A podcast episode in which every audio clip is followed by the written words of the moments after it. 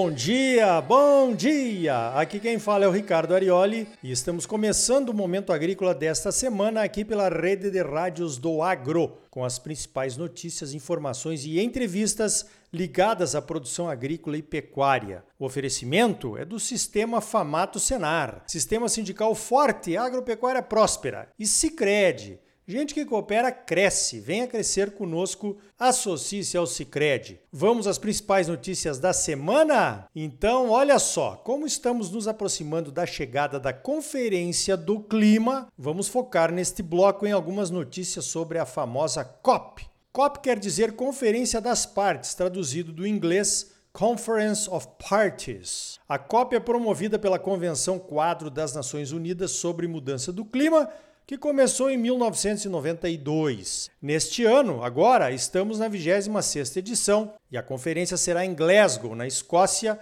entre os dias 31 de outubro e 12 de novembro. A conferência é basicamente uma negociação entre os países participantes a respeito de metas para a redução das emissões de gases de efeito estufa medidas pelo carbono, com o objetivo de evitar um mal maior, o tal do aquecimento global. É claro que não vamos discutir aqui se o aquecimento global está ou não acontecendo por obra do ser humano. Acredite se quiser, ou não acredite se não quiser.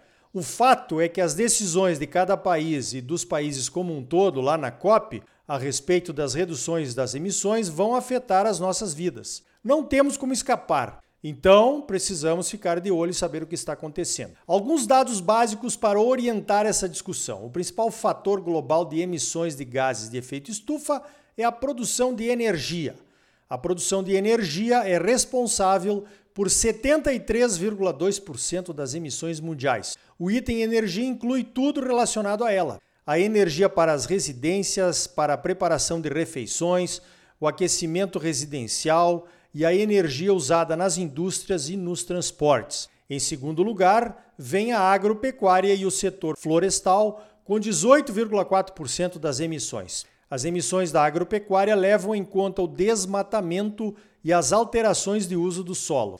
Em quarto lugar, vem a produção de lixo, responsável por 3,2% das emissões. Os lixões e o lixo em si, quando se decompõe, emitem gases de efeito estufa. O Brasil tem uma das matrizes energéticas mais amigáveis do mundo por conta das hidrelétricas. Os países grandes emissores usam carvão para produzir a sua energia.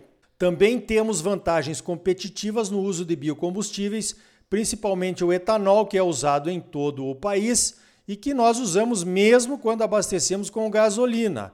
E tem também o biodiesel. Na questão da preservação ambiental, o Brasil se destaca pela preservação realizada dentro das propriedades rurais em áreas de proteção ambiental privadas. Protegemos 66,3% da nossa vegetação nativa, de acordo com a Embrapa, e 25,6% desta proteção são as reservas legais e as áreas de preservação permanente pertencentes aos produtores de acordo com dados do CAR, o Cadastro Ambiental Rural. Em termos de produção agropecuária sustentável, também estamos avançando, principalmente com a adoção de sistemas de produção, a segunda safra, a integração lavoura-pecuária-floresta, o plantio direto, a inoculação da soja, que dispensa o uso de fertilizantes nitrogenados e muito mais. O Brasil está na 14ª colocação em emissões mundiais no ranking dos países Emitimos em 2020 o equivalente a 0,42 gigatons de CO2 equivalente. A China, que é líder em emissões, emitiu 10 gigatons. Os Estados Unidos, que está em segundo lugar, emitiu 5,4 gigatons. A China emite 23 vezes mais que o Brasil e os americanos emitem quase 14 vezes mais que o Brasil. Os dados são da Agência Internacional de Energia e foram atualizados em 2020. O que nos torna vilões mundiais é o desmatamento. O desmatamento praticamente acaba com todas as nossas argumentações. E o desmatamento no Brasil é imediatamente ligado à produção agropecuária, mesmo que não esteja. É lógico pensar que se alguém desmata um pedaço de floresta, é porque quer produzir alguma coisa. Como estamos aumentando a nossa produção de carnes e de soja de milho e de algodão, a relação desmatamento-aumento da produção é imediata na cabeça das pessoas. Então, a nossa tarefa de contar a história e descriminalizar ambientalmente o nosso agro é hercúlea. Eu participo dessas discussões há muitos anos, desde 2005 pelo menos. Eu já participei de três conferências do clima como produtor palestrante, mostrando nossos esforços. Mas eu me arrisco a dizer que enquanto não acabarmos com o desmatamento ilegal, nossos outros argumentos não serão ouvidos. Nossos avanços em sustentabilidade não serão reconhecidos enquanto houver desmatamento ilegal aqui no Brasil. Simples assim. Mas vamos voltar à redução de emissões, a principal discussão da Conferência do Clima. O principal problema para a redução das emissões, é claro, é o custo desse negócio. Né? Os países prometem que vão mudar as suas matrizes energéticas, mas isso custa caro. Também tem a ameaça ao status quo, a forma como vivemos e produzimos atualmente. Também tem a ameaça para a hegemonia das principais economias mundiais. Países dominantes têm medo de serem os primeiros a mudar e pagarem muito caro por essa decisão. Nas COPs anteriores, chegou-se à conclusão que é preciso valorizar o carbono para que algo aconteça. O princípio do poluidor pagador foi aceito como uma forma básica de taxar os que emitem demais e pagar para aqueles que reduzem as suas emissões. Essa economia do carbono parecia que ia decolar, mas não decolou. Essa economia do carbono, é claro, traria muitas vantagens para o Brasil. Agora, parece que o carbono está tentando voltar a ser a estrela mundial da economia das baixas emissões. Uma das principais discussões da COP lá de Glasgow será o tal de artigo 6 do Tratado de Paris, que basicamente vai decidir que carbono entra e que carbono não entra nas contas das reduções de emissões. Ou mais especificamente falando, que carbono terá valor e que carbono não terá. Para o Brasil, o principal posicionamento a ser defendido é que o carbono das reservas legais e das áreas de preservação permanente tem que entrar na conta. Alguns argumentam que, como essa preservação é obrigatória por lei, não poderia ter valor de mercado, pois não é um carbono voluntário. Nesse caso, nossos principais ativos ambientais ficariam de fora do mercado de carbono. Teríamos que nos contentar com o tal do extra legal, aquelas áreas passíveis de desmatamento legal, e um cálculo de sequestro de carbono ou de redução de emissões pela nossa agropecuária.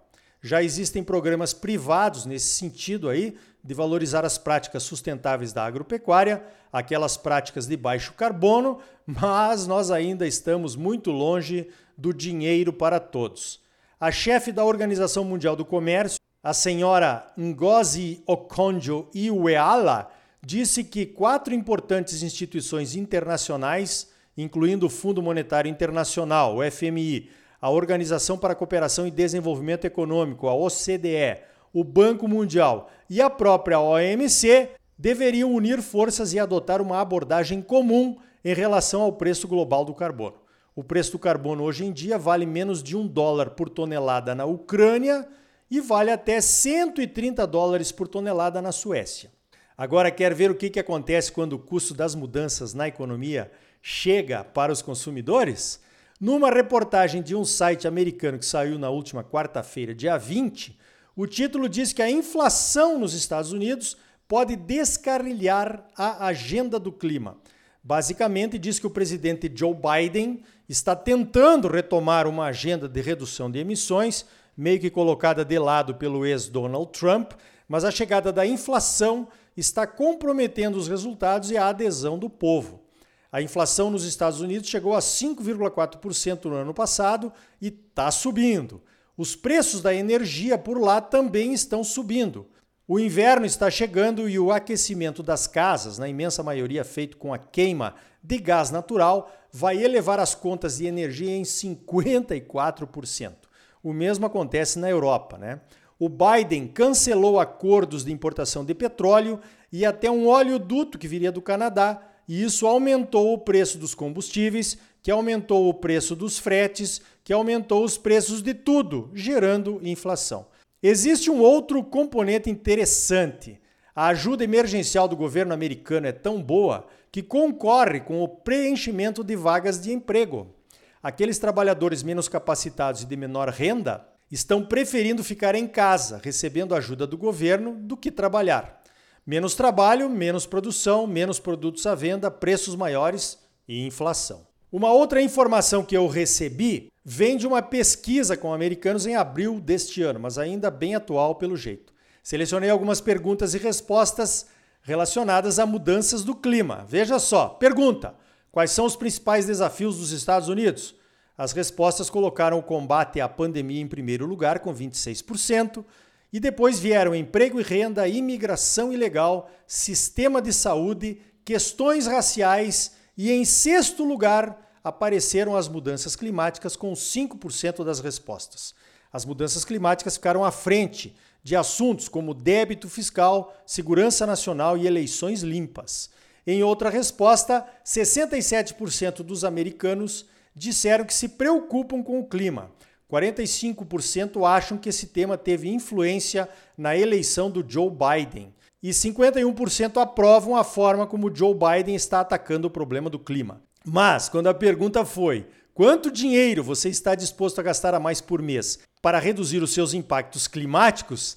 35% responderam que não querem gastar nada. Zero. Nem um centavinho de dólar negues de Pitibiriba. 15% responderam que gastariam entre 1 e 10 dólares por mês. E aí já deu 50% dos entrevistados. Ou seja, mexeu no meu bolso? Eu tô fora. Acontece que agindo assim, mesmo sem perceber, a população entra numa espécie de autopunição financeira. No longo prazo, a nossa atitude de curto prazo causa inflação. Pois então, uma coisa puxa a outra, né? principalmente numa economia de mercado que todos defendemos. O discurso das mudanças climáticas e de suas soluções alternativas sustentáveis é lindo, maravilhoso.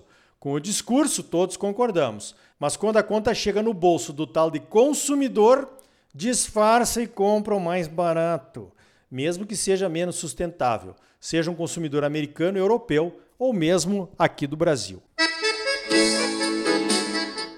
Então tá aí. No próximo bloco vamos conversar com Nelson Ananias da CNA sobre as propostas que a nossa Confederação de Agricultura e Pecuária do Brasil está levando para a Conferência do Clima. É logo depois dos comerciais. E ainda hoje, os primeiros negócios com a CPR Verde começam a aparecer. E também os impactos da alta dos insumos e dos fertilizantes nos custos de produção de soja e de milho. Olha a inflação aí, gente. E o impacto na nossa pecuária de corte do longo fechamento do mercado chinês para a nossa carne. E aí, tá bom ou não tá? É claro que tá bom, você só merece o melhor. Então não saia daí. Voltamos em seguida com mais momento agrícola Mato Grosso para você, num oferecimento do Sistema Famato Senar, Sistema Sindical Forte e Agropecuária Próspera e gente que coopera cresce. Venha crescer conosco. Associe-se ao Sicredi. Voltamos já.